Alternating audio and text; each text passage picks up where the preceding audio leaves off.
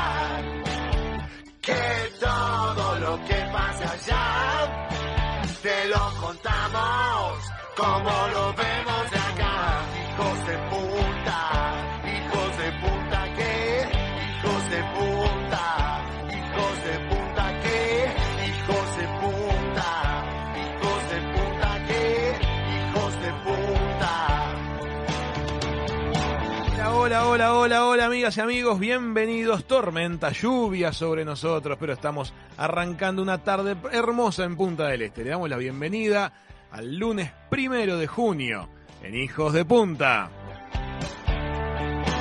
Somos los solos que quedan acá, los gatos locos que vas a escuchar, hijos de puta que ya están listos para empezar. Te vas a reír que pasa allá,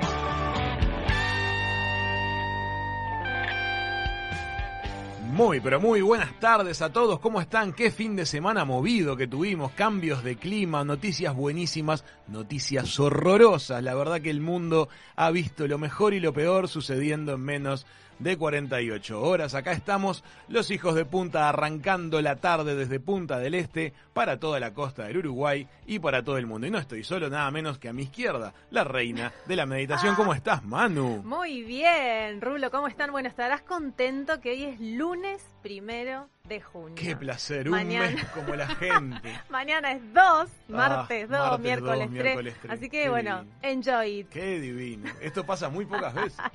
Pero qué lindo, qué sensación más, Qué más placentera. Un mes prolijo.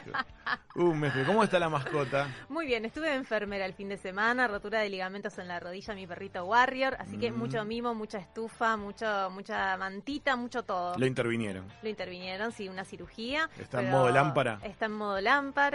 Está, por suerte salió del modo de anestesia, que Salió era lo que el modo más... anestesia asusta. Modo Sí, borracho. Modo borracho, Sí, era lo que tristón. más preocupada me tenía, pero todo perfecto, así que muy contenta. Modo lámpara. Una vuelta a, a Flogger le habíamos hecho intervención, estaba a modo lámpara, le puse una linterna dentro de la lámpara, no sabes la foto que logré. Porque era lámpara posta. Era un minero, Exacto. aparte. Estamos hablando del collar isabelino, el artefacto Sí. que se instala en los cuellos de las mascotas para evitar que, que se lambeteen sus, sus heridas, pobres. Sí. ¿no? Bueno, Beba, ¿cómo estamos acá? Ah, Yo fe- feliz, o sea, no pude haber tenido un mejor fin de semana, no me importaba la temperatura ni nada. Vi, no sé si, usted- bueno, Raúl sé que sí, Manu, creo que todos los hijos de punta los obligué, pero vieron el despegue del Crew Dragon.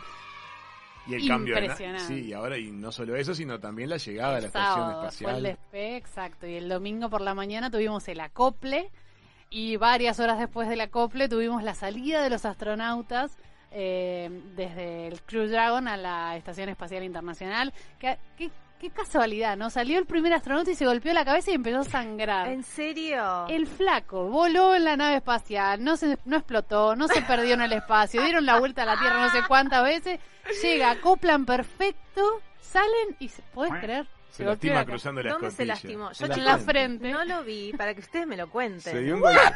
Pobre, mirá que atravesó aventuras ese hombre.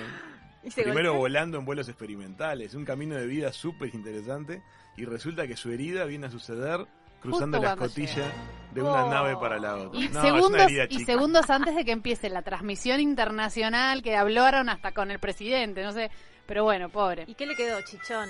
Y un chichón y se hizo un corte. Se hizo un corte, sí, se Se hizo un cortó. corte chiquito. Bueno, pobre. Pero bueno, fue la- uno, de los, uno de los eventos de- del fin de semana. Ese fue un evento lindo. Bien. El fin de semana tuvo de todo, la verdad.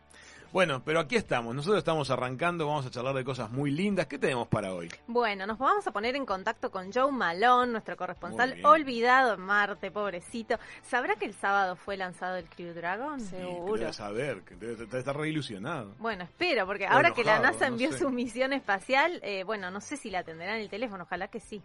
Vamos a estar charlando con Benjamín Amadeo, Wow. actor, Músico, músico, simpatiquísimo.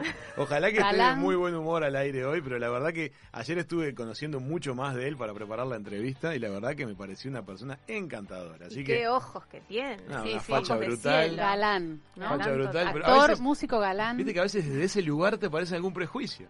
No, porque... Viste, no tendría que pasar. Me parece muy bien que lo digas. No. Pero viste que a veces cuando alguien es tremendamente bello, solo. vos decís, ah, mira, ¿cuál será el talento? Y el talento es múltiple, realmente Por es un supuesto. fenómeno. Es como Así cuando que- te vemos a ti. Claro. Ojos Bueno. claros, eh, eternamente bello, claro. ¿Cuál será el talento? También queremos que nos cuenten cuáles son las cosas que más se pierden en la casa. Vieron que siempre en la casa algo desaparece. Sí. Bueno, piensen un poquito y cuéntenmelo por el WhatsApp. Eh, que se van a asombrar, que son un montón de cosas. Por ejemplo, el adaptador para el celular, las medias, el control remoto, la lista. No tiremos más, más ideas, Claro. que nos tiren ellos. Quiero escuchar a la audiencia o a nuestros oyentes, como más les gusta que le digamos, le digamos, a ver qué es lo que más se pierde en sus casas. Está muy bien. Ayer fue el Día Mundial sin Tabaco. Ayer lo decimos ahora porque fue el domingo. Así Sí. es. Una cosa positiva, 31 de Ojalá llegue algún día el Día Mundial sin azúcar. También puede que También. algún día llegue. Los dejo pensando en eso. Bueno, es el Día Mundial del Tabaco, que fue una, una efeméride promulgada por la Organización Mundial de la Salud, con el objetivo de informar y concien- concientizar sobre los efectos nocivos y letales del consumo de tabaco y de la exposición pasiva al humo del tabaco, que es lo que me pasaba a mí con mi mamá. Te mando un beso, mami. Yo era fumadora, era fumadora pasiva. pasiva. Yo, Yo estoy porque sobria, ella fumaba. se podría decir. ¿Se Así que así? Bueno, la cosa es que se trata de disuadir el consumo de tabaco en todas sus formas, cosa que me parece muy positivo. Yo estoy, eh, dejé de fumar hace un montón. Yo fumaba mucho. serio? Sí. Dos paquetes por día o un paquete y medio. ¿Y cómo fue cuando dejaste el... ¿Qué, qué sensaciones? Es una anécdota que podemos contar en el siguiente bloque porque es muy graciosa. Raúl ya se empezó a reír, Sí, así por que eso. necesito saberlo, chicos. Pero funcionó el mecanismo. Este, yo el otro día miraba una carrera de Fórmula 1 de hace unos años atrás, porque hacía aniversario de un corredor famoso. Y Sí. claro, toda la publicidad estática de la carrera estaba basada en las marcas de cigarrillos. Claro. Y hoy mirás una carrera y prácticamente no hay presencia de las marcas de cigarrillos. Bueno, Muy con el fútbol pasaba, ¿o Con no? el fútbol también, sí, sí. Es una realidad. Es una industria que de alguna manera ha tenido que reducirse tremendamente porque el consumo se ha venido al piso. Y A sí. escala mundo, ¿no? Obviamente siguen siendo empresas muy fuertes, pero es una actividad que no está en, en expansión. Bueno, es por un lado fuerte. mejor. Es fuerte, pero bueno, vamos a ver. En el próximo bloque les cuento, o en el otro. Yo quiero saber, ¿será hipnosis? Ah, Eh, ah, Viene por ese lado. ¿En serio? ¿Está Tony Camo ahí? ¿Se acuerdan que to- ahora les contamos más. Metan volumen que estamos arrancando Hijos de Punta. Toda la energía y precisión y la gran velocidad de los Green Day haciendo Welcome to Paradise del disco Dookie. Contades la anécdota, Beba, ¿cómo fue que dejaste de fumar? Bueno, yo fumaba mucho realmente y mi primo también, entonces lo convencí para que me acompañe porque decía, a mí siempre me gusta hacer las cosas de a dos.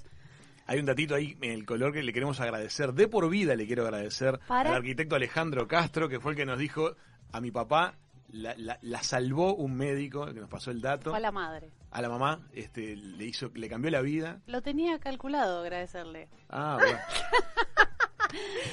Eh, este chico nos se- almorzando con nosotros nos dio el dato de que yo tenía que ir, por como fumaba, tenía que ir a ver a este doctor. De hecho, es el padre de Nanu Castro. O sea que Ah, ¿en serio? El papá es el que nos dio, el que me dio la, la info. Fui con mi primo, eh, tenías que sacar turno y te daban turno como para dentro de dos meses, porque era súper, súper famoso. Fuimos. Eh, se podía ir fumando y eran dos sesiones en el mismo día, con una diferencia de tres horas en el medio. Fui a- fuimos con mi primo a la primera sesión, la, la se- secretaria te recepciona. Atrás de la secretaria hay una estantería Sí. llena de encendedores, pero debe haber millones de encendedores de la gente que se va y como no fuman más, le regalan el encendedor. Es ¿no? como el chupete de Carlitos Balá. Exactamente, exactamente igual. Acá se le llama de otra manera. ¿Cómo se llama lo del chupete? Ultratom. El ultratom. Bueno, lo mismo con el encendedor. Eh, entro yo primera a la primera sesión porque entrábamos separados. El doctor me dice acuéstese en la camilla, como no, me acuesto en la camilla. Me dice, bueno, te voy a hacer una terapia láser. Bien, perfecto. La terapia láser es una primera sesión, que es esta que dura 15-20 minutos. Después te vas tres horas y volvés a las tres horas para otra sesión exactamente igual. Perfecto. Durante la ses- en el medio de la sesión le digo, voy a poder fumar, podés hacer lo que quieras. Me dijo, bien. Bien. Me acuesto en la camilla, saca un cilindro metálico muy parecido a lo que tienen en Una mente. linterna. No precisamente, Una porque cachiporra. tampoco precisamente. Un pimientero. Mm, más parecido, sí, un poco más chiquito. Bueno, y sin nada, sin ninguna luz láser roja, ¿viste? Yo pensé que iba a sacar como un puntero láser o algo así. Nada. Me lo apoya en la sien y me empieza a hacer. Me empieza a hacer mini circulitos de un lado. 10 minutos de un lado, 10 minutos del otro. O sea, 10 minutos que te sopapeen un coso de metal en la cabeza. ¿Y estaba frío? Es un montón de tiempo. El aparato parecía estar apagado. Esa es la Claro, no ¿En hacía ruido. Nada. No hacía ruido. No tenía emitía luz. No hacía nada. Ni No, Tal. calor, Parecía que había un corte de energía eléctrica. Estos me están afanando el dinero. Dije, bueno. Termina mi sesión, entra mi primo, le hacen lo mismo, nos vamos a tomar un café. En esas tres horas mi primo en mi fumaba, yo más o menos, pero uno me habré fumado. Tres horas, ¿viste? Cuando vas, el que fuma, cuando te vas a tomar un café, se Sí. fuman 50. Bueno, volvemos. Segunda sesión, para, para, para, para, lo mismo. Exactamente El el, mismo, mismo procedimiento, pero en vez de en la 100, en la nuca. De un lado, 10 minutos, del otro, con un- una especie de Puntero metálico. Ponele. ¿Puedes creer que nunca más en mi vida fumé? No. Nunca más en mi vida fumé. Fue inexplicable. Literal. Mirá que fumaba mucho. Y no hizo, Nunca no hizo más. crisis de abstinencia. Fue mágico. Pero no te explicó absolutamente Nada. nada, de lo que te estaba Nada, o haciendo. sea, yo no lo entiendo todavía. Un hombre muy callado. Yo no lo comprendo, no sé qué sucedió en mi es cabeza, como, no capaz me... que es como un placebo, ¿viste? Dijo, te ser. estoy Ojo, haciendo claro. Mega placebo. Mi sí, primo no dejó, funcionó. mi primo dejó 15 días y lo agarró de vuelta. Sí, es Emi. cierto. Ah, o sea que en él no funcionó. En él no funcionó, pero en mí funcionó. Mirá que yo fumaba, Manu, mucho, ¿eh? Para mí era un tema. En ese momento estábamos empezando la relación y no era bravo. Ay, sí, Para mí era yo nuevo convivir con alguien que fumara. Mi casa odiosa. olía a cigarrillo, era todo un asco, o sea, pero dejé de fumar, o sea, no, No, lo no puedo, puedo creer. creer. Yo tampoco. Pero fue muy sobrenatural. ¿eh? ¿Puede haber sido el placebo más grande del mundo? Claro. Sí. puede También quiero aclarar Pero algo. Yo había, también in- lo- lo- aceptemos que funcionó. yo había ¿Funciona? intentado dejar tres o cuatro veces ya. Sí. Entonces, cuando vos vas dejando y te das cuenta que al vo- volvés con una pitada, volvés a fumar. Exactamente. Sí. No es que lo controlás. Vos sentís que lo controlás, pero no lo controlás un pomo. Viste, en general las adicciones tienen eso. ¿no? Claro. Sí. Si Entonces, accionás el gatillo, exactamente. Entonces, mm, yo sé que no puedo probar ni una pitada.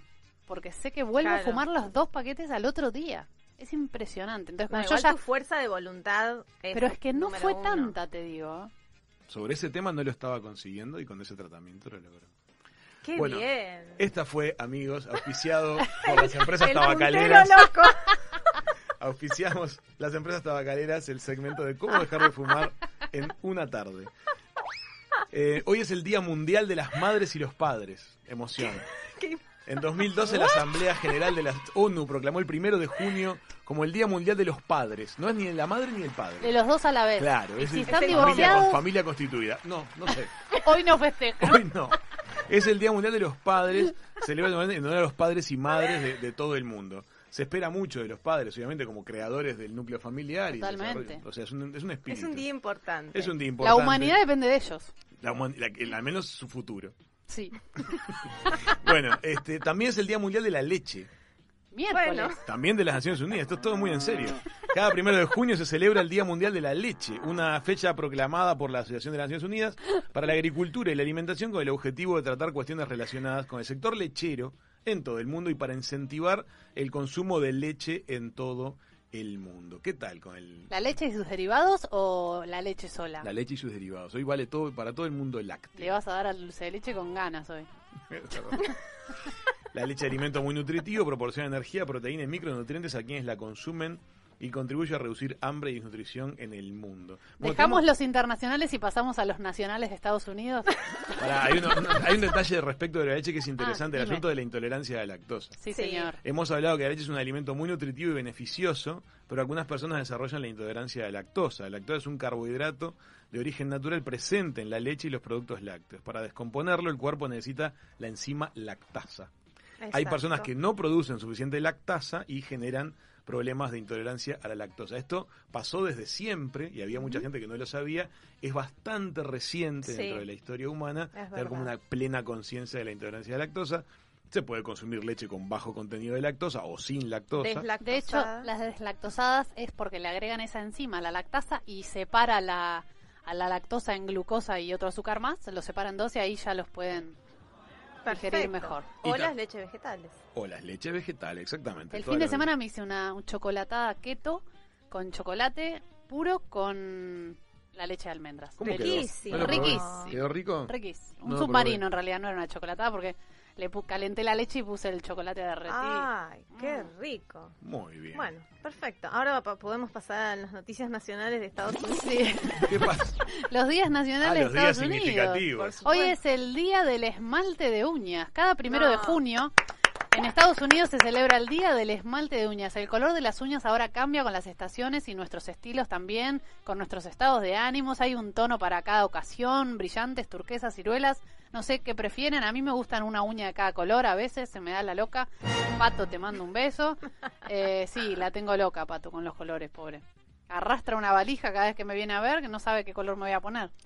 Yo prefiero los neutros, te digo. ¿Sos de neutra? ¿Y, y francesita no te gusta? No, no, ¿sabes que no me gusta mucho la francesita? Es demasiado Ya es como para veterana. La ¿Da, francesa. da- da veterano? Sí, ya da veterana. Mira. Va- es, sigue siendo elegante, pero ya da señora de edad. Ajá. No sabía esa connotación. No sabía esa connotación. Te cuento que también es el día del Flip a Coin Day. Eso me encanta. Flipa es con. eso? Flip tirar a la coin, moneda. tirar la moneda. Ah. Hoy todas las decisiones que tengas que tomar las vas a tomar tirando una moneda al aire. Es buena. Me gusta. Lo podríamos hacer acá en Hijo de Punta como método de decisión para todo lo referido a la producción del programa. Pobre Ceci. ¿Esta noticia la hacemos o no? Tira la Tiremos moneda. la moneda. O sea, Vale. no reflexionemos. Nunca entendí igual de tirar la moneda cuáles sí y cuáles no. La que Lo de tú cara y Que- seca. Claro, vos elegís. De hecho, un Ah. amigo me regaló una, una moneda que era cara y cruz. Viste que siempre se dice a cara o cruz, hay una Sí. fracción. Y la A moneda cara generalmente o no es una cara, generalmente es un, un número y un carpincho. ponele. Claro. Siempre son cosas que no tienen, no tienen nada que ver con Claro, la cara no y la sé cruz. qué es cara y cruz. Y un yo amigo me tampoco. regaló para mi cumpleaños, mira qué buen obsequio de cumpleaños. Me regaló una moneda que tiene una cara de un lado y una Sí. cruz del otro. Esta es la verdadera moneda para de sortear. la Caro Cruz. Claro, divertido. ¿Y ustedes están a favor de que los hombres se pinten las uñas? Eh, No. No, de que se las cuiden, sí. No, porque vieron que hay hombres que ahora se pintan de negro. Bueno, Charlie García es uno de los iconos de igual. No me la- parece que sea un problema. Si se quieren pintar las uñas, se pinten lo que Me están mandando fotos por WhatsApp y me preguntan con las, con las uñas francesitas y me dicen, soy vieja. Claro, me parece. No sé esa connotación, porque no, no- soy la primera que me lo comenta, pero estás más cerca del mundo de la uña que yo. ¿El largo de la uña tiene una Ah. connotación sociológica también? Sí, puede ser. Sí. Yo son- no puedo tener las uñas más largas de las que las tengo, que no las tengo muy largas. Pero ¿cómo hacen para, para teclear la computadora, por ejemplo, con las uñas No, hay de- ah, llega un O momento en que necesitas cortarlas, porque si no, no puedes teclear a la velocidad que estás acostumbrada.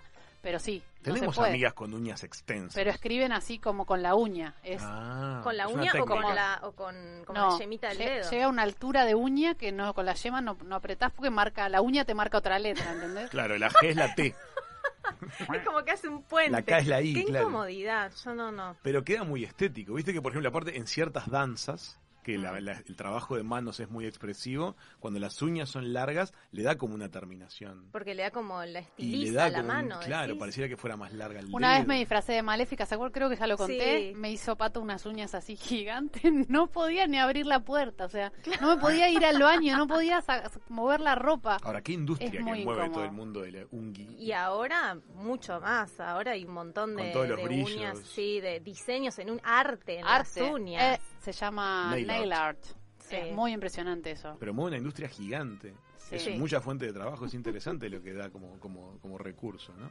Muy bien, qué sé yo. A Yo mí no me las gusta. uso. Me gusta la gente que, le sí. pone cuidado a eso. No es que yo lo haga, porque yo de hecho no tengo las uñas más bonitas del mundo. Pero me gusta que los demás sí lo tengan. Le presto Está atención bien. a eso. Bueno, pero ¿no te arreglas las ¿La uñas? de los pies igual? Sí, las de los pies me importan en la gente más que las de las manos. En las mujeres, porque Sí. en los Ay, hombres no. sí. Sí, sí, me, gusta, me, me llama más la atención una buena pedicuría que una buena manicuría. Y Creo que no soy el único, y mucha, no sé, no soy minoría. Creo que hay mucha gente de la audiencia que comparte esto. Yo a casi todos los que conozco se hacen la manicura, pero no los hombres. No, me refería al hecho de que de prestarle atención a la Más de a los pies. pies. Mm. Ah. sí. Bueno, los hombres yo miro mucho las manos, eso sí. ¿Mirás las manos? Sí, las Son manos de mi novio me encantan, por ejemplo. Son estéticas. No sé si son estéticas, nunca Todo se arregla las uñas, sí, todo, me, me gusta, pero las manos en particular. No sé por qué. Y bueno, es una yo, de las... tiene Es un trigger, un trigger erótico ahí tenés. Amigas, amigos, 96.7 en la costa este, 96.3 en la costa oeste del Uruguay. Y para todo Montevideo, Uruguay y el mundo entero nos escuchan por streaming a través de www.radiovivafm.uy. Y por favor, díganme al WhatsApp de la radio 098-967-967 ¿qué es las, cuáles son los objetos que más se pierden en sus casas. Amigas, amigos, tenemos mucho por delante. Arranquen la semana con nosotros, arrancando la tarde con Hijos de Punta. En Aerobox hacemos que sea más fácil comprar en los Estados Unidos. Vos compras y Aerobox te lo trae a todo Uruguay. Pero a todo el Uruguay. Desde Artigas a Montevideo. Desde Colonia a Rocha. Tus compras llegan rápido y seguras en dos vuelos semanales. Aerobox. Una empresa de uruguayos para uruguayos. Visita nuestra web www.aerobox.com.uy o llamanos al 2622-6662. Aerobox. Tu socio perfecto en las compras internacionales. Muy bien, chicas. Muy bien, chicas. Resulta ser que el récord de consumo de mate en la Argentina alcanzó niveles históricos. Abril fue el mes de mayor consumo desde el 2010. Mira, y sí, es lógico, ¿no? Está todo el mundo en sus casas. Y sí, en- con la cuarentena.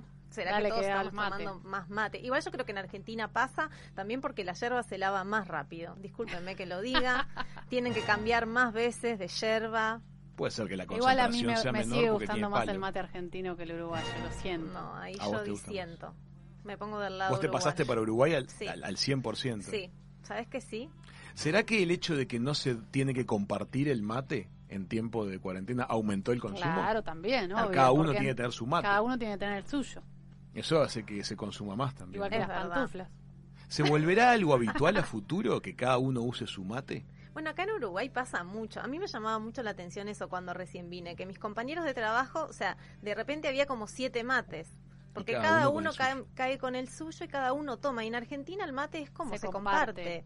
Es distinto y me llamaba mucho la atención eso. Por eso yo creo que acá el tema de, de- de la costumbre ya está, ya está implantada. Quizás en Argentina pase que, que sí, que nos acostumbremos todos a tomar ¿El acto de compartir les gusta? ¿De compartir el mate? Sí, a mí, A mí me sí. gusta. ¿Te gusta que, Sí, que vaya pasando la ronda? Todo? sí, a mí me Lo disfrutás. Cuando viene José, me hace el mate con naranja.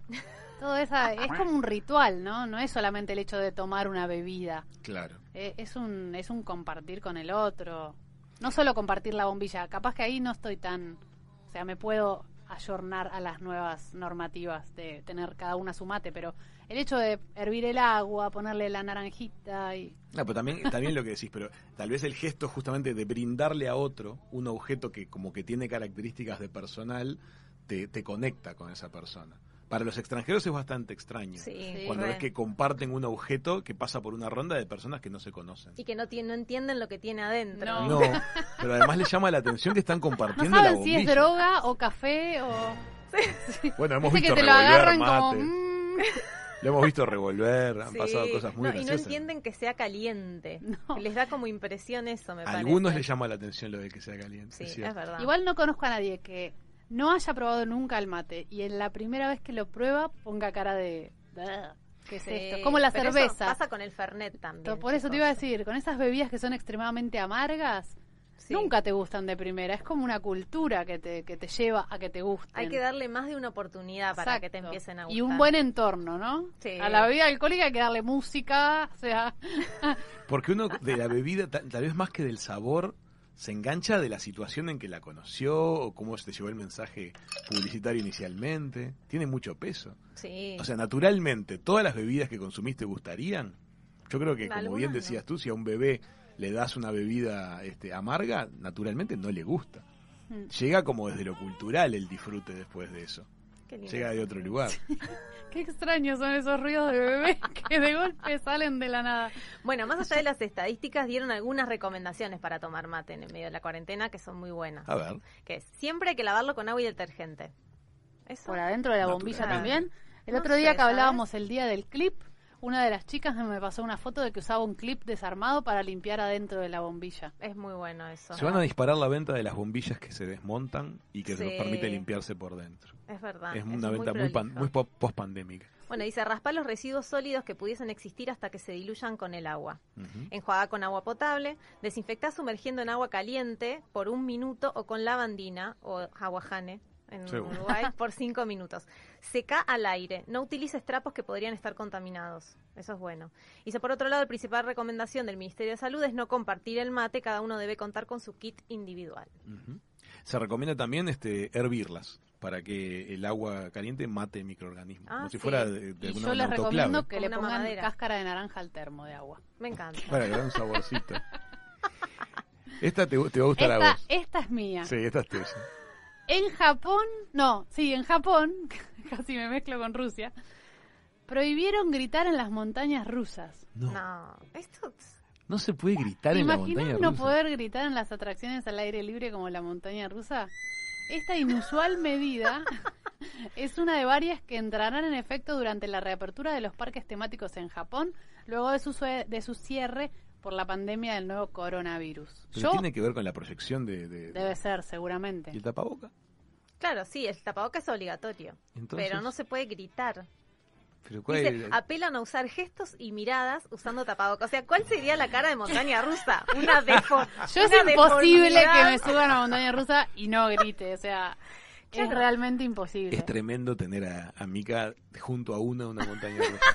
Porque los Raúl en febrero fue la primera vez en su vida que se, se fue a Disney. Es peor que una teenager llevé- ante Beyoncé. No sabes los alaridos que pega. Te asusta más ella que la que la montaña. que se impone y como que genera un respeto, pero cuando empieza esa cosa de aullido al lado tuyo, Sí. eso es lo que asusta. Me sí, encanta, me encanta bajarme afónica de las montañas rusas. Una Es que lo que pasa es que el, el sonido tiene que ver mucho con lo que vos estás viviendo. ¿Cómo haces para Totalmente, subirte a una ¿no? montaña Yo rusa no, y no no gritar? me podría contener. Aparte, ponele que gritas. ¿Qué va? Viene un policía y que te pone un, una, un pedazo Un de, de cinta pato en la una boca. bocha, una bocha roja en la boca con una cinta. ¿Qué van a hacer si gritas? Te ponen bozal. No, tremendo. Bueno, aparte dice que en la nota que las pautas también serán difíciles para algunos empleados que deban usar máscaras debido a la naturaleza de su trabajo. Por ejemplo, los artistas como el personal de la casa embrujada. Que ¿Te van a tener imaginas a la momia con barbijo? O sea, no tiene sentido. Y van a tener que usar la máscara de los de Anonymous, ¿viste? Que como que es la de, la de meter miedo. Puede pero, con, Qué pero con calor. tapa en la boca. Es muy, no sé si vieron, es muy divertida la foto de la, el carrito de la montaña rusa y todas las japonesitas vestidas de japonesitas. Es una foto promocional de vieron? su opilante. La podemos subir a las redes sociales para que la bichen. Es verdad. Bueno, chicas, en unos minutos vamos a estar conversando con Benjamín Amadeo.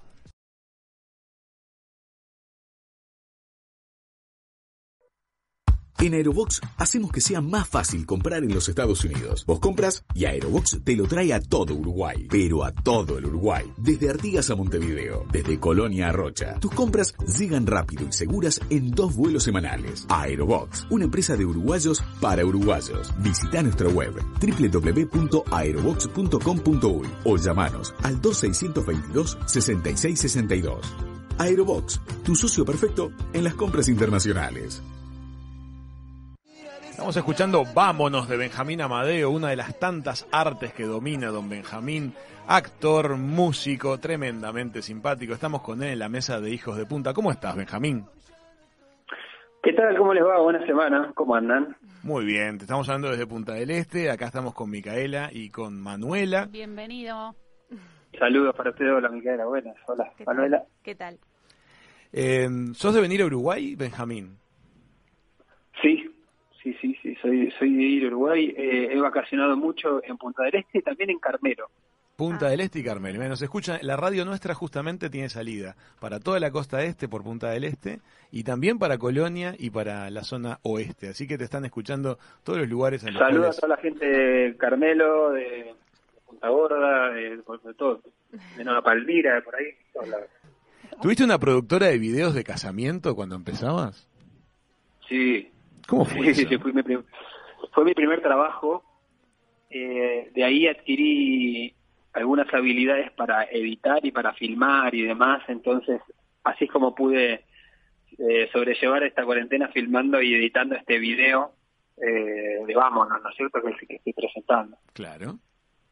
O sea que ag- agarraste las, las habilidades con una productora de casamientos. Claro, con una productora, nosotros teníamos con, con, con una- dos amigos, eh, hacíamos videos, hacíamos sociales y hacíamos videos actuados de casamiento, de como sorpresa. Los amigos y familiares, nosotros te guionábamos y te hacíamos actuar y generábamos así la, la sorpresa para el, para el casamiento. ¿Y funciona eso?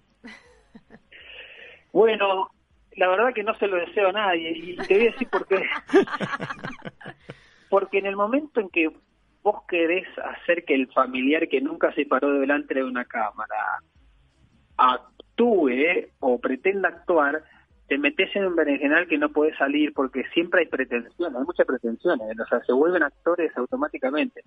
Claro. Entonces, eh, yo lo desaconsejo. Este, Es bravísimo. ¿eh? en- entrega- entregarse entregarse a las pasiones artísticas de los familiares y amigos de los que te casan es un delirio.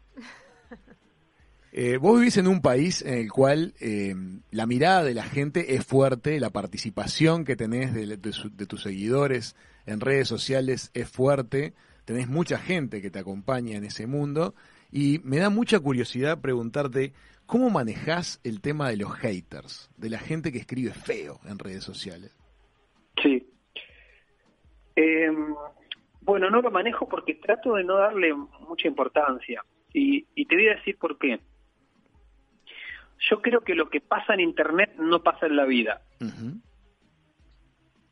Y creo que dedicarle tiempo a alguien que eventualmente no va a hacer crecer tu proyecto, cualquiera sea, no tiene absolutamente ningún sentido. Es muy difícil, pero muy difícil que, que yo me enganche en una discusión de hating porque entiende de dónde viene y hacia dónde va. Y no hablo de, ay, no, no hay que darle relevancia al hating o demás. Hablo de que no, no te aporta realmente absolutamente nada. Yo no digo que sea fácil sortearlo y, y, obviarlo, pero pero sí entiendo que, que no aporta absolutamente nada a mi vida o a la vida del que está siendo este odiado, por así decir. Así que lo llevo, la verdad, que con mucha tranquilidad. O sea que hay que poner la mirada en otro lugar directamente, porque yo me imagino que no debe de ser sencillo que uno reciba, por un lado, elogios tan alucinantes que parece que te ponen siempre en la cima del mundo, porque a veces también eso es un poco exagerado, y a renglón seguido alguien que te viene a decir una cosa horrorosa, es como que no le puedes dar pelota a nada de eso. Bueno, y, y ya si, lo, si lo tomamos el, un segundo en deconstruir todo eso, es una locura, por- pero tiene que ver con dos factores. El primero, hay, no sé, ¿cuántos somos en el mundo? Ponele arriba de 7 mil millones de personas, Sí. 7 mil millones de personas, Sí. ¿no es cierto? Más o menos. Es imposible querer agradar y complacer a todo el mundo. Ah, ya eso me sirve a mí mucho para relativizar, digamos, dónde estoy parado y qué voy a generar en la gente. Es decir, no voy a, nunca voy a poder complacer a, a todos aquellos que yo quiera. Eh. Eso, eso por un lado. Y segundo, es increíble, y eso me pasa a mí, que yo pa- parece que lo tengo superado y me pasa siempre, un comentario malo te atrae toda la atención, te trae mucha más atención que los 10 buenos que tenés en, en- en esa, en esa misma página, ¿no es cierto? Sí, sin dudas. Y eso es porque lo malo siempre es mucho más fácil de creer que lo bueno. Es más fácil de creer. Interesante, porque Claro, hace un rato entonces- hablábamos del tema de las activistas de Anonymous y era una cosa que estábamos preguntándonos. ¿Hasta qué punto es bueno, hasta qué punto en realidad ensucia la cancha?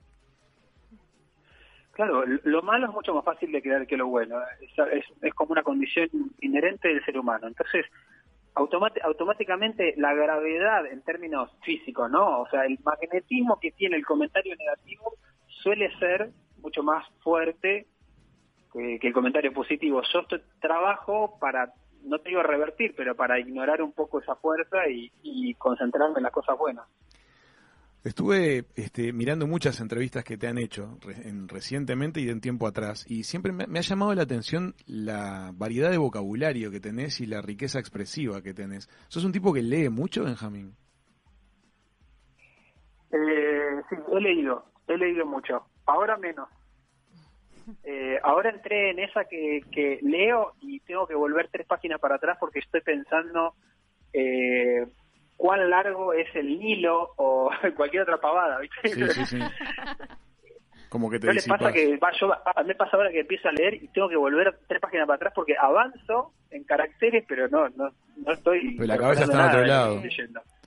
¿Y la cabeza tuya ahora está más puesta en la música? ¿Qué es lo que más te está gratificando? ¿La actuación o la música? Las dos cosas me hacen muy bien.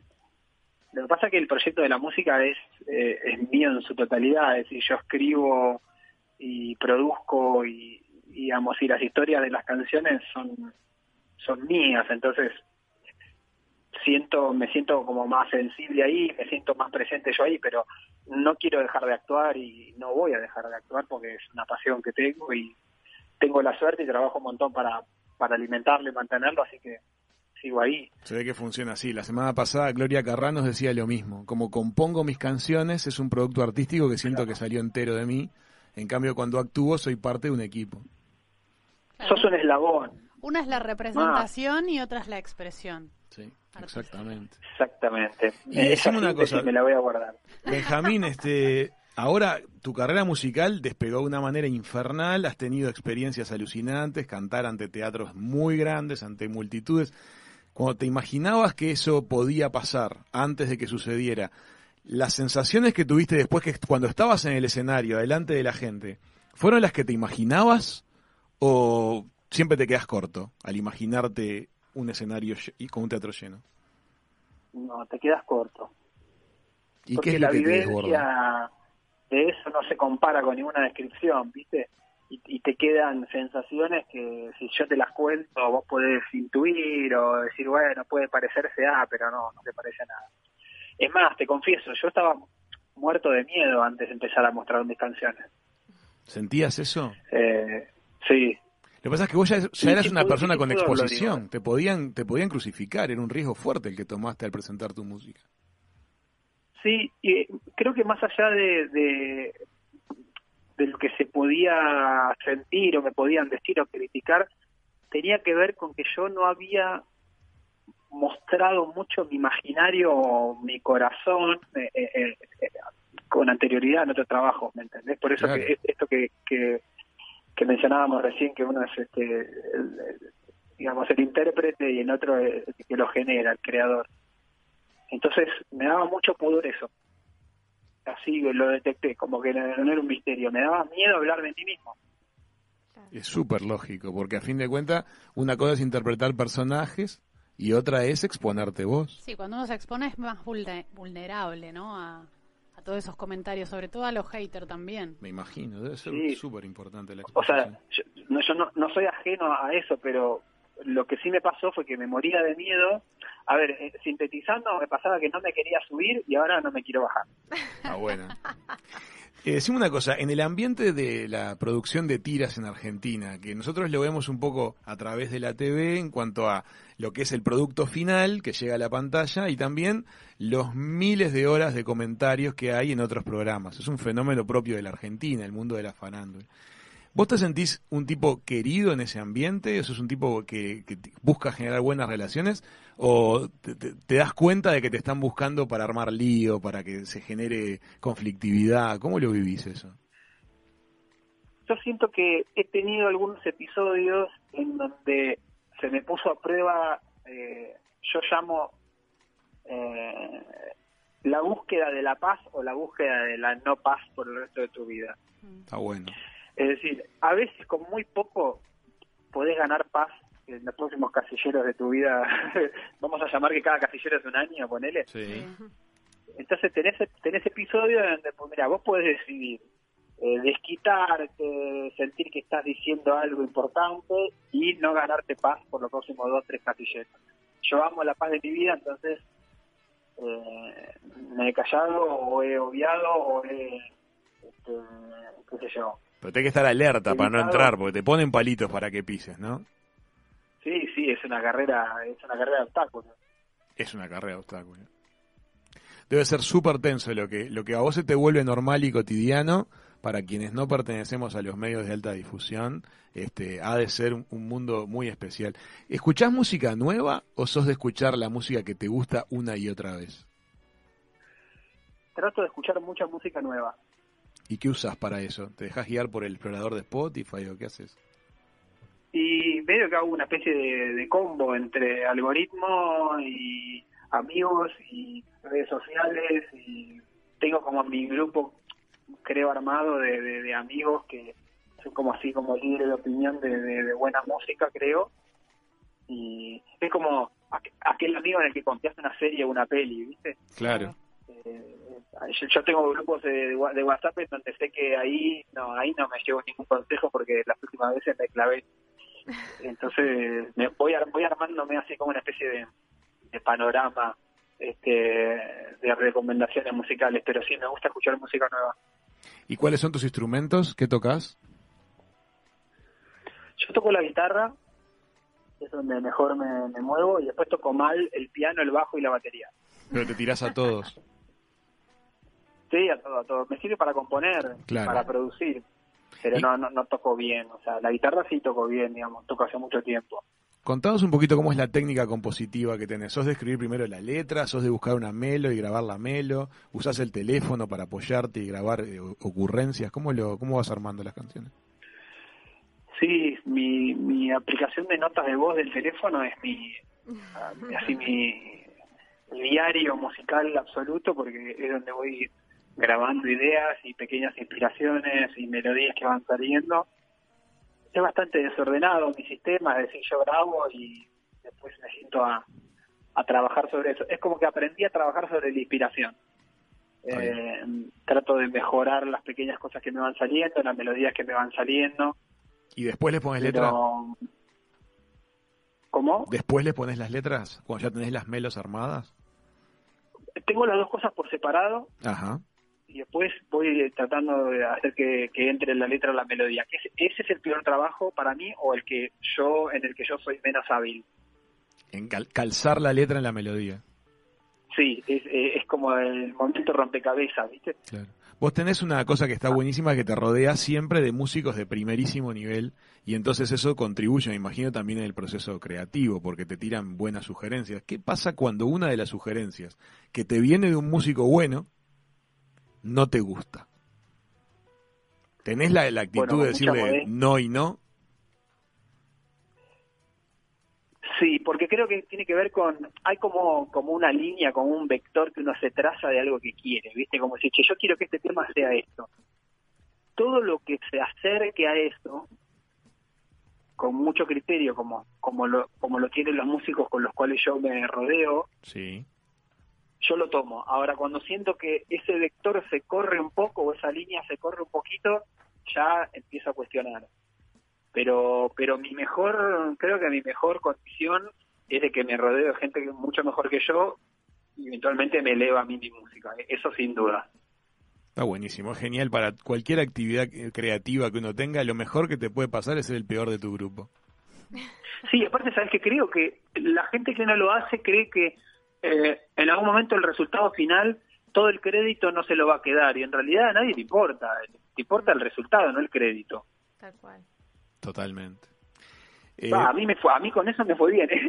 digamos, esa, esa, esa dinámica me sirve. Cuando hay una reunión de mucha gente, que vos tenés que estar a dos por tres en esas convocatorias de, de- de cientos de personas, ¿sos de saludar a todo el mundo antes de irte o te mandás mudar con una bomba de humo? Mm, soy más ninja. Eh, sí. Bien. Es una Pero ¿sabes polémica acá en la ¿Sabes qué mesa siento? que hay que hacer. Porque siento que todos tienen algo para decirte cuando te despiden. Tal cual. Es verdad. Y por lo, por lo general es quédate. ¿Tenés hobbies o colecciones que no sepamos? O sea, que sean algo como tuyo. No, no tengo nada así extravagante. No, no tengo. Ahí, ahí soy eh, poco, poco excéntrico. ¿Y algún toque? Uy, creo que los debo tener muy escondidos, muy arraigados, porque no sé si los reconozco. No, si, si los tuvieras te saldrían una tras de diagnóstico no se lo, no se lo autodiagnostica, ¿viste? Por ejemplo, estamos en un mes que tocó lunes primero de junio. Mañana es martes 2, miércoles 3. Es un mes fantástico para los que tenemos talks. ¿A vos no te importa eso? Eso es espectacular. Es No me espectacular. importa tanto, no. Entonces ahí te descubriste un TOC recién, en Hijos de Punta. Descubrimos un TOC de Benjamín Amadeo. No, claro, eh, las cosas creo que son difíciles de, de au- de autodiagnosticar, pero sobre todo si no son tan claros. Benjamín, cuando pare la pandemia va a ser un placer recibirte en Uruguay, haciendo música, actuando o lo que corresponda.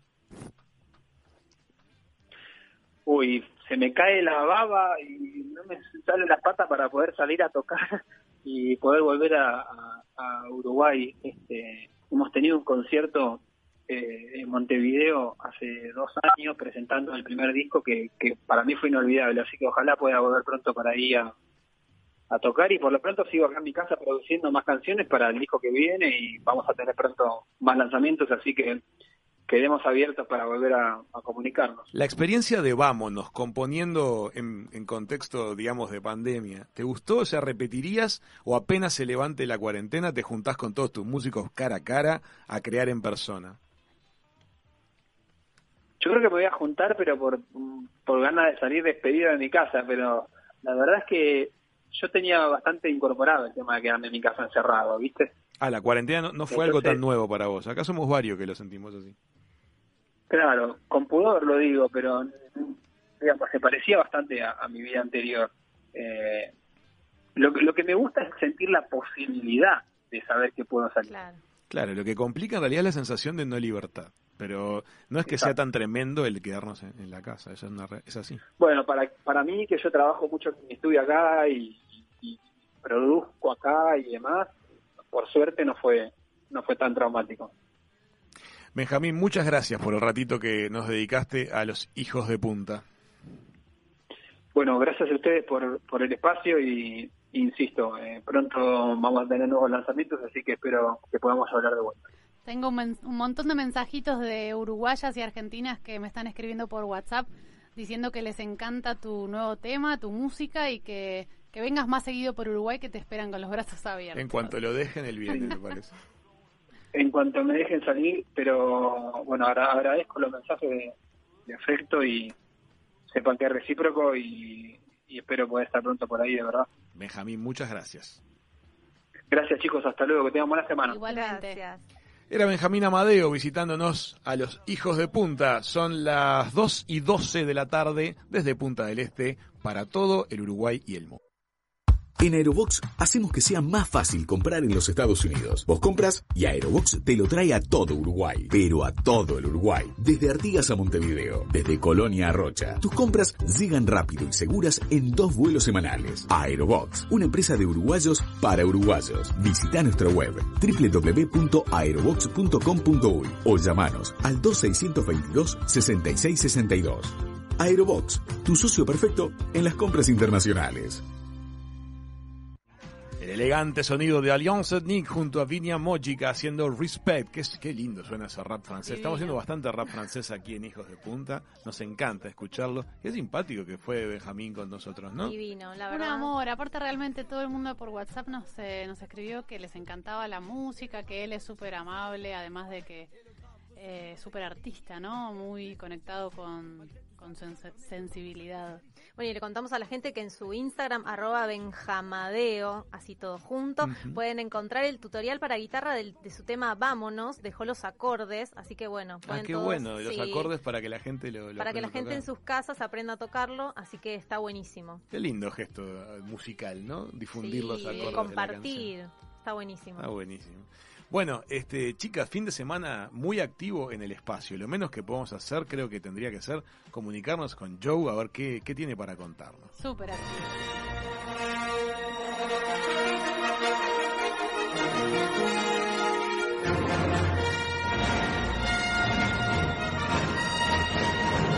Se fue por seis meses a Marte, pero lleva cinco años allá. Joe Malone habla solo con los hijos de punta y es el corresponsal más solitario de la historia.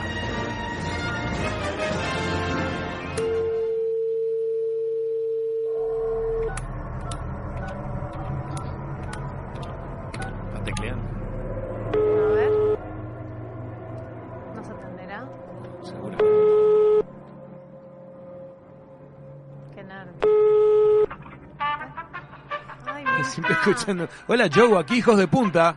Cambio. He- Hello, children of point. ¿Cómo estás? Ah, no saben lo bien que estoy. Contanos. Por primera vez en mucho tiempo siento que me levanté con el pie derecho. Interesante. ¿Qué pasa? La Y cama. no lo digo solamente porque puse la almohada del otro lado de la camilla que está contra la pared de la carpa estructural y ahora la pierna derecha es la que me queda al lado de afuera. Fundamental. Lo mejor que puede hacer para levantarte con el pie derecho era girar la almohada. Exactamente, siento que estoy viviendo un nuevo día y que la vida me ha dado una segunda oportunidad o una tercera oportunidad porque la segunda fue avisarme del viaje a Marte, obviamente la misma mañana que salía el cohete, Bien. después de que el astronauta titular se agarrara una diarrea por comer mariscos en mal estado. Recordamos ese triste episodio para él, pero para ti una, una ventana de oportunidad única. Sí, bueno, los primeros meses bien, después un poco no tan bien, después empezaron a pasar los años y menos bien, en los últimos días un poco desesperado al, no sé, a punto de salir con el traje a correr kilómetros y kilómetros hasta quedarme sin aire, pero en las últimas horas todo ha cambiado y quiero compartir la buena nueva con ustedes, Ay, que son los únicos que me escuchan. sí, pero Mirá, tenemos cosas también nosotros para contarte. ¿Cómo lo estás viviendo? Te enamoraste. Decinos, ¿Qué pasó? Me podría enamorar de una roca con, con curvilínea, pero no es así. Venus de Willendorf. Y Eh, es- eh, Venus es el planeta que está demasiado lejos de mí. Recuerden ustedes, my children, que recibo información de la Tierra gracias a Internet. Lo que no tengo es teclado para contestarles. Ah, Y me enteré de lo ocurrido con la nave Crew Dragon de la compañía SpaceX. bien. ¿Viste? Estás a un paso más de que te vayan a buscar. Imagínense, esta gente partió el sábado de la Tierra, llegó el domingo de la Estación Espacial Internacional con dos astronautas a bordo Sí. y mientras miraba las imágenes no pude dejar de sentir algo en el pecho que no sentía hace muchísimo tiempo. Se te nota en la voz igual, Joe. Sí, estás mucho más animado. Exactamente. Bueno, esta, esta cosa extraña en el pecho al principio pensé que era algún empacho, porque justo había comido dos tubos de puré deshidratado en Ah. lugar de uno, pero con la gravedad de Marte, que es el 40% de la de la Tierra, esos tubos no son más que un snack. todo es un snack. Pero también Pero un carré de cerdo es un snack con esa gravedad. Ay, no me hagan acordar de cosas que acá no tengo, por favor. Solo puré deshidratado de manzana. Se hace largo, ¿no? Pero no, lo que sentí fue esperanza. Y sí, Bien. porque aparte hubo varias menciones, Joe, a lo largo de los discursos oficiales, relativas a la inminente este, posibilidad de desarrollar proyectos de volver a Marte. Nos llamó un poco la atención que hayan mencionado en todos los momentos eh, el hecho de ir a Marte como un proyecto nuevo, un proyecto futuro. Creímos que iba a haber alguna mención a vos, pero no la hicieron. Se ve que tu proyecto era totalmente secreto, ¿no? Vamos a decirle bajo perfil. Secreto suena misterioso, suena CIA. Bajo perfil es decir, lo ponemos a Joe ahí un rato y vemos qué pasa. Y si funciona bien, cinco años después mandamos a alguien más. Pero vos tenés mucha información para compartir con la Tierra para que planifiquen el nuevo viaje, porque cinco años Exactamente. viviendo... Igual el asunto no es tanto esperar a SpaceX o esperar a la NASA. Tenemos una empresa privada que pudo hacer lo que la NASA no hizo en todos estos años, que es llevarme de regreso a casa, y yo imagino que una empresa privada no tendrá los problemas de burocracia del gobierno de Estados Unidos, que además en los últimos días tiene otros asuntillos de los que preocuparse. Sin lugar a dudas, está atravesando un periodo súper complejo, así que evidentemente eh, ha de ser fundamental en este momento la movida de relaciones públicas de hablar un poquito del espacio, ¿no? Totalmente igual, creo que hay un solo punto que es el que no puedo catalogar de negativo, pero sí de trabajoso, y obviamente al tratarse de una iniciativa privada me refiero al costo de pasarme a buscar, básicamente. Claro. Sí, es un Uber un poco caro. Claro, yo estuve viendo información de prensa y decían que una, un asiento en esta misión espacial costaba alrededor de 55 millones de dólares. Un Es vuelto. un número. Es un Y esto es una distancia corta. Sí. Decime una cosa, si te ofrecieran llevarte nuevos insumos, pero que te sigas quedando, ¿tomarías esa decisión, Joe? Por acá pasa un meteorito y yo me subo. Ya está servido. Está servido está. entonces de la experiencia. Ya está. Claro. Porque aparte si ha sido sin pareja, sin Marte. mascota. Pero ya está. Ya Sí, está. claro. O sea que no es cuestión de que te lleven nuevos repuestos, nuevos pañales, este, agua, refrescos y, y carré de cerdo. Que traigan un vehículo de ida y de vuelta. ¿Puedo comer carrera de cerdo cinco años más? Sí, pero en mi casa.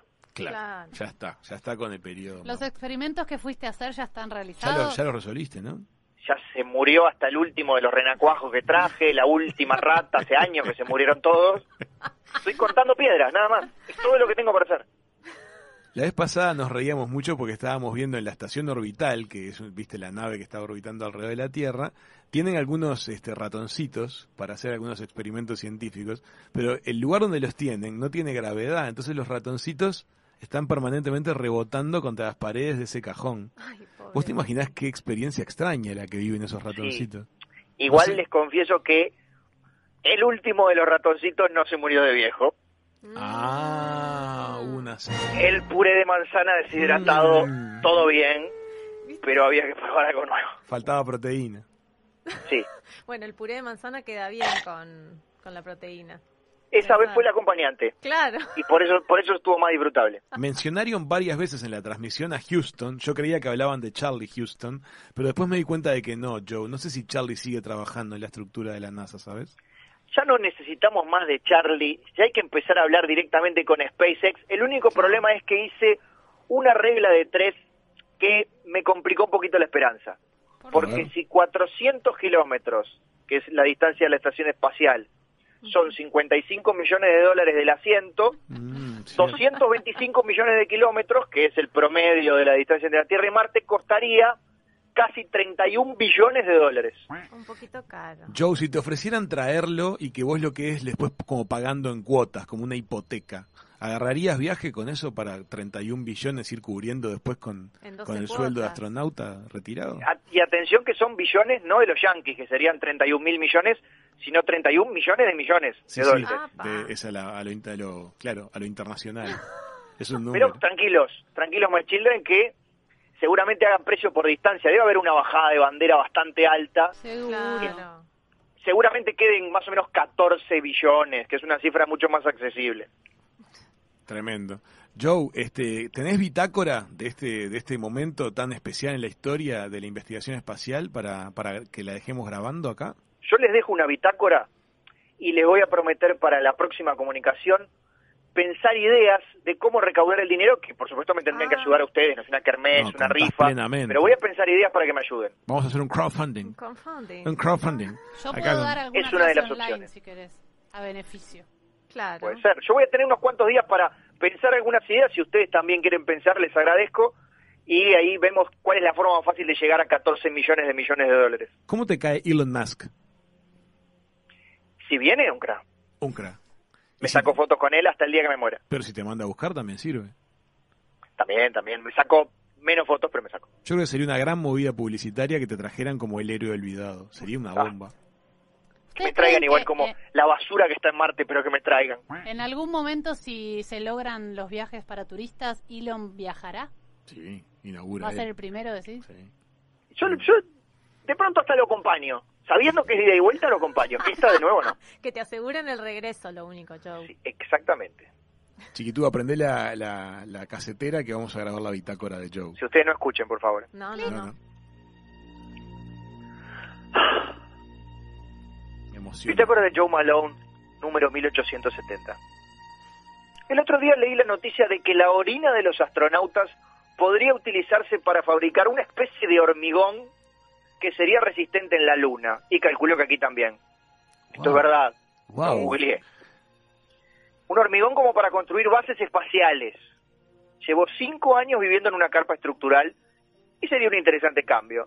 Después veo qué puedo hacer para no morir deshidratado, pero al menos tendré la suerte de morir en un monoambiente o en un dúplex. Fin del comunicado. En Aerobox hacemos que sea más fácil comprar en los Estados Unidos. Vos compras y Aerobox te lo trae a todo Uruguay. Pero a todo el Uruguay. Desde Artigas a Montevideo. Desde Colonia a Rocha. Tus compras llegan rápido y seguras en dos vuelos semanales. Aerobox. Una empresa de uruguayos para uruguayos. Visita nuestra web www.aerobox.com.uy o llamanos al 2622 6662. Aerobox. Tu socio perfecto en las compras internacionales. Cuerdas metálicas, la música de Matchbox 20 haciendo 3 AM. Bueno, les, les preguntábamos más temprano para que nos cuenten a través de redes sociales cuáles son las cosas que más tienden a perder en sus casas. Nos- han estado escribiendo de las cosas más insólitas. Sí, lo que más pierde la gente hoy en sus casas, hoy por hoy, es el celular. El celular. Se encuentra enseguida, pero por un momento, en el momento en que no sabes dónde está, es como que... Cara de Sí, desesperación. desesperación total. Cara de Hace tiempo que le, saqué el- los sonidos al celular, como sugiere Santiago Bilinkis, Sí. lo volví en un prisma neutro, Sí. este y no me llama la- en ningún sentido el teléfono. Pero cuando lo perdés, se te complica Sí. porque no tenés todos los Claro. recursos del llamarme, hacerlo sonar, hacerlo vibrar, nada. El teléfono donde sea que esté está inerte. Es. Para encontrarlo no es lo mismo. ¿Qué Sí. más te han comentado? Eh, por ejemplo, cuando compran cueritos para arreglar las canillas. Uy, qué Siempre sobran Sí. los cueritos y se guardan para la próxima. Sí, nunca bueno, nunca, aparecen. Después de Es eso, verdad eso es eso. algo que no aparece más. Sí, es verdad. No merece el celular tampoco. vuelve a aparecer Sí, enseguida. el cuerito de canilla. Yo lo que hago con esas cosas chiquitas las guardo en bolsitas. No sé si, no Claro, sé si sí, es una tipo marca la que empieza transparentes. con Z. Claro. Sí, es una marca. Que- Bolsa Z. Esa, las bolsas Z. Está bueno eso, porque guardas clavitos, guardas cosas, todo lo que es chiquito, bolsita. Ziploc. Yo lo que siempre pierdo y cuando lo necesito no aparece. ¿Vieron cuando compras una prenda y viene con un repuesto de botones o un Ah. poco de hilo? Y es súper fácil porque lo meto en el costurero. Pero Claro. después no está en el costurero. Me hizo mucha gracia el meme que estuvo circulando, la tierra se recupera, las galletitas, los costureros amanecieron llenos de Ah, galletitas. sí. Fue muy gracioso. daneses. Sí, sí, sí. Eh, verdad. ¿Saben lo que se me está complicando bastante a cotidiano? El barbijo. ¿A No lo, lo no lo tengo asumido todavía y ando buscando barbijos antes de ir. Ahora estoy dejando en el vehículo directamente. Es más fácil dejarlo en el auto. Sí, o tener uno en el auto, uno adentro, uno en la cartera, uno adentro de casa. Pero Yo viste- también lo que pierdo siempre, las tarjetas de memoria. Ah, es Ah, cierto. Siempre que Eso necesito pasa. una, no, no, no sé dónde está, no- o queda en la cámara, o queda en el, eh, en donde sea, y después ya no me acuerdo dónde quedó. Es Una un que me tema. pasa a diario es a las mascotas no me gusta que cuando están en la casa tengan el collar, porque lo vivo como que les están li- li- limitando su libertad de, Sí. de expresión, no sé. Entonces, Sin embargo, Ah, de no, lo puede- no los deja salir y tiene un cerco gigante, ¿no? bueno, Claro. pero, pero tienen espacio más que suficiente, son muy felices esas mascotas. Entonces les quito el collar cuando están en casa. Sí. Cuando llega el momento de pasearlas hay que ponerles el collar. ¿Y dónde está el collar? ¿Dónde está el collar? Esa es una cotidianidad muy Es verdad. frecuente. Otra cosa que se pierden son los adaptadores. Es verdad. Terrible. Esa es frecuente. Aparte, se pierde siempre el que estás buscando, Sí. porque yo estoy buscando de 3 a 2, ponele, y hay de 7000 de los demás Y que no cuando es. los necesito no están tampoco, y ese justo que yo necesito no hay. Llamen a los amigos electricistas y hagan cambiar los módulos de los tomacorrientes por módulos universales, algo súper económico, Ah, y eliminás los adaptadores de tu casa. Llamen a su amigo electricista. Llame a su amigo electricista y genere trabajo local. Bueno, las medias, chicos. Bueno, No, las medias, el agujero negro del lavarropas. En casa nos contaba Cari que nuestro lavarropas no es que tenga un agujero negro. Nuestro perro es el agujero negro Ah. que se roba una media, la entierra y nunca más la viste. En algún lugar hay un chau. reservorio de medias en el jardín y no sabemos Y Van a, van a de hacer una planta que va a dar medias. ¿Te imaginas? Bueno, yo pierdo las llaves del auto bastante seguido. Eso Ah, es un sí, problema, es un ah, cuando estoy en casa. Le puedes poner el llaverito ese que silbás y te, y te encuentra. Repetitivo. Esa ayuda. ser. No, ahora lo que hago es meterlo siempre en el mismo cajón. Como que llego y lo meto en el cajón de la entrada y sé que ahí no, no hay error.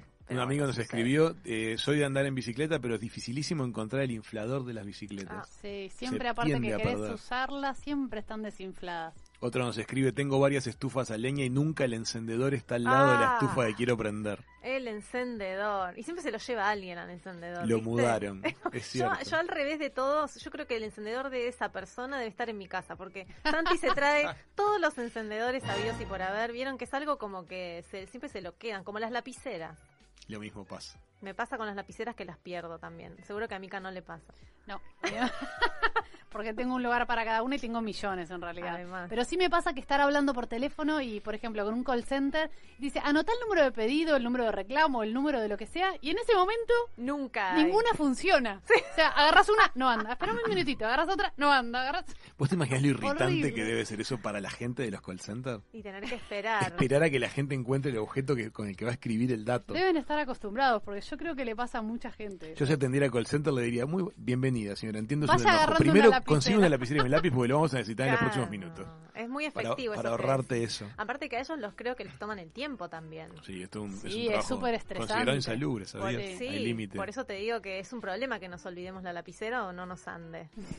Escriben acá varios oyentes acerca de no encuentro mis lentes de sol, no encuentro mis anteojos de sol. O sea, todo el asunto de los lentes de sol es un, es un asunto Ah, me acordé de algo que a mi papá le pasa que siempre que viene a Punta del Este pierde sus lentes de leer. Mirá, No sé qué, dos, las dos primeras dos veces que vino lo perdió y se tuvo que comprar de esos que son como Sí, para un ratito, claro, ¿no? esos que son descartables, pero bueno, perder los lentes de la vis, de la a Raúl visión ya no le pasa porque se compró esa que está súper de moda entre los millennials, las tiritas para colgártelos. Ah, ¿en Qué serio? Entre los millennials o los que tienen mil años, no qué sé. mal. Sí, más de los, milen- de los milañeros, no de los millennials, no es lo mismo.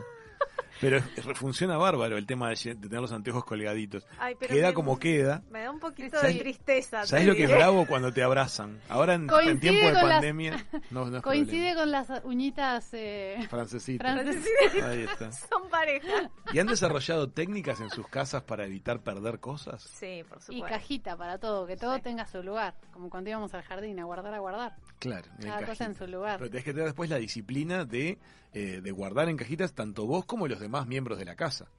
Ese es el problema. Debe ser bravo cuando uno tiene la iniciativa, alguien Yo. tiene la iniciativa Y mi y, novio y no. va medio solo. tenemos que adiestrar a Paper para que sepa cuál es la caja de las medias. para que no las entierre. No, pero mira que esa situación que está describiendo Manu no es la más cómoda. Haber hecho el, Sí, el el esfuerzo, esfuerzo de y comprar la sentir que estás cajita, solo en eso. No comprar la que sos cajita, ponerle una- un rótulo y que después lo que tenía que ir ahí aparezca en otro lado. Las baterías extras nos dicen por WhatsApp también. Está muy bien. Sí, es bueno, verdad. faltar. Tenés una cámara de fotos, por ejemplo, le pones, le compras una batería extra, cuando la vas a buscar, ¿dónde estaba? Claro, pero ¿dónde guardas esas cosas? O sea, Por eso, ¿dónde? es Para mí como- tiene que haber un, como un cajón en la casa que es el de lo que nunca sabes dónde encontrar. Como si fuera un Claro, el que- perdido. el reservorio de cosas de fácil extravía. Es verdad. y ahí pones todo. Entonces está, seguro que está en ese cajón de los hallazgos. Es verdad, es verdad. Después, ¿qué otra cosa? A ver, yo lo que hago... ¿Qué te Ah, bueno, lo de las bolsitas ya lo dije. ¿Te llegó alguno más, Eva?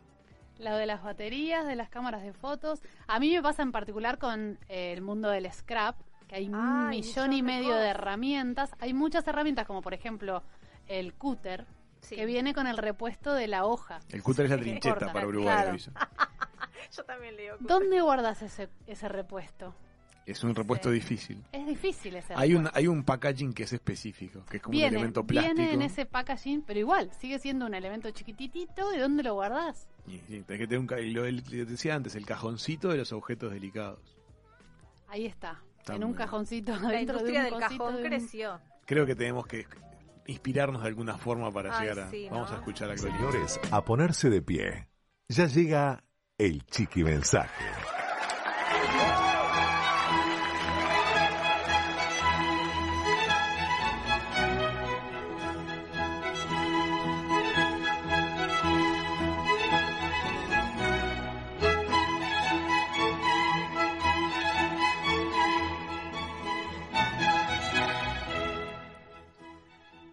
Recognize your coworker or teammate for something difficult or doubting